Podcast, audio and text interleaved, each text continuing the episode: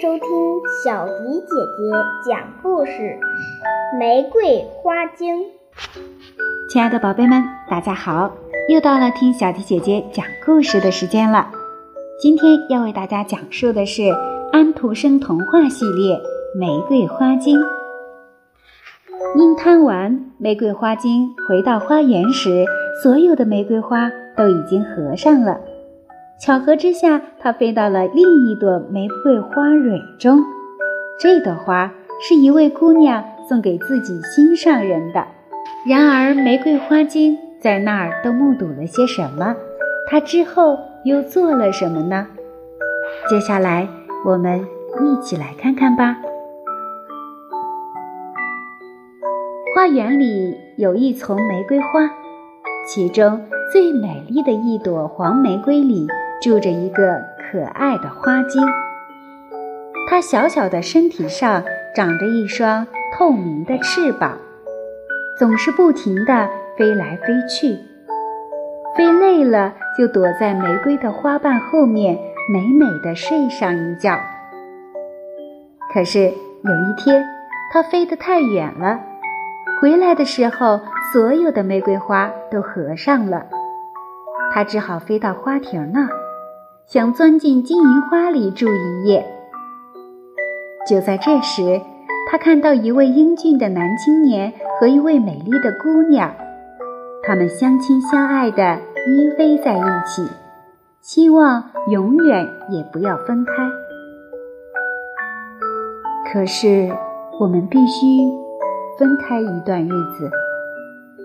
男青年对姑娘说。你哥哥要我翻山越岭去办一件事情，他显然不愿意看到我们在一起。姑娘听了这话，伤心的哭了，眼泪不停的往下掉。她手中刚好有一朵玫瑰，她就把它送给了男青年。玫瑰花精趁机飞进了花蕊。他感到这朵玫瑰被男青年贴在胸口。男青年上路了，在路上休息的时候，他把玫瑰花取了出来，热烈的亲吻，似乎忘记了疲劳。可就在这时，有一把锋利的刀子从背后伸过来，结束了他的生命。拿刀子的凶手正是姑娘的哥哥。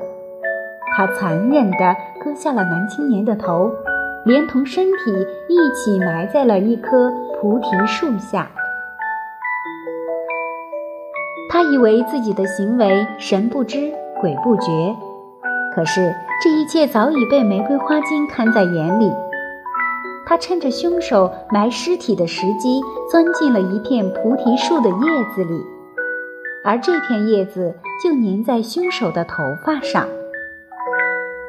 凶手回家了，他走进妹妹的房间，见她睡得正香甜，不由得发出魔鬼般的笑声。他头上的菩提树叶被笑声震落到床上，但他并没有发觉，转身打着哈欠睡觉去了。玫瑰花精从菩提树叶子里飞出来，钻进姑娘的耳朵里，把刚刚发生的谋杀案告诉了她。并且把他心上人被掩埋的地点告诉了他，他害怕姑娘不相信，最后又说：“我说的一切都是真的，你被子上的菩提树叶可以证明。”姑娘被惊醒了，她发现自己被子上真的有一片菩提树叶，她忍不住伤心地哭泣起来，但她不敢哭出声。而且不敢在他哥哥面前表现出悲痛。玫瑰花精非常同情他，便没有回到花园去，而是坐在他窗台上的一盆玫瑰花里，陪伴着他度过一个难熬的白天。夜幕刚刚降临，姑娘就迫不及待地溜出房间，偷偷地跑到树林里。她找到那棵菩提树。掘开泥土，果然发现了他情人的头颅与尸体。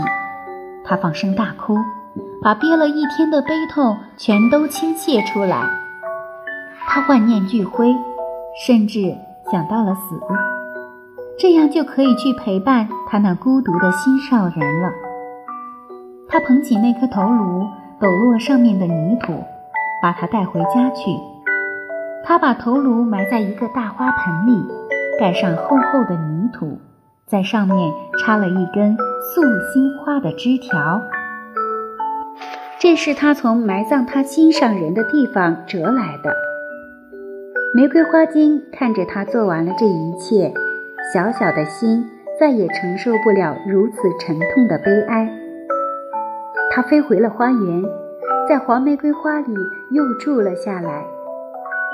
但是他放心不下姑娘，他每天都要飞去看望姑娘。每次去，他都看到姑娘默默地站在素心花前流眼泪，泪水滴进盆里，浇灌着素心花的枝条。它长得越来越清脆，起先发出星星点点的嫩芽，然后又绽放出白白净净的花骨朵。姑娘深情地吻着他们，似乎在吻她的心上人。他哥哥一看到这情景，就破口大骂，骂他吃了呆了疯了，完全不是个正常人。他当然不知道，那素心花下就埋着男青年的头颅和他那冤屈的灵魂。姑娘一天天的消瘦下去，她越来越憔悴，终于有一天闭上了美丽的眼睛。在这之前，玫瑰花精曾经钻进他的耳朵里，帮他重温了那晚他与男青年在花亭相会的情景。因此，他是在甜蜜的梦境中死去的。素锦花的骨朵儿全部开放了，洁白的花朵像是在为这一对不幸的恋人唱着挽歌。素心花又香又漂亮。那坏蛋哥哥很喜欢她，把她搬进了自己的房间。玫瑰花精跟着飞了进去，他把所知道的一切都告诉了每一朵素心花里的小精灵们，但是他们并没有表示出气愤，只是说：“我们早就知道了。”玫瑰花精对他们冷淡的态度很不满，跑到蜜蜂那儿。把凶手的罪行告诉了他们，蜜蜂们又立即报告了他们的蜂后。于是蜂后命令他们第二天一起出去，要把那个坏蛋蛰死。可是，当第二天早晨蜂后带着蜜蜂们赶到凶手的房间时，发现那个坏蛋已经死在床上了。大家都说。是素心花的香气把他熏死的，但只有玫瑰花明白，那是素心花中的小精灵们干的。事实也正是这样。这天晚上，当凶手睡熟以后，小精灵们就带着毒箭从花朵里飞出来。他们先钻进凶手的耳朵里，让他做了许多噩梦，又钻进他的嘴里。用毒箭刺他的舌头，报完仇后，他们才飞回各自的花朵里。玫瑰花精把真相告诉了蜜蜂们，蜜蜂们很感动，围着素心花久久盘旋，嘤嘤歌唱，向小精灵们表达敬意。这时，有一个人走了进来，他想把素心花搬走。一只蜜蜂狠狠地蛰了他一下，花盆落在地上打碎了，一个白色的头盖骨从泥土中滚了出来。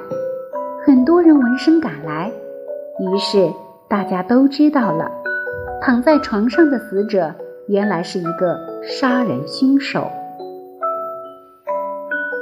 小朋友们，这就是小迪姐姐今天为大家讲述的安徒生童话。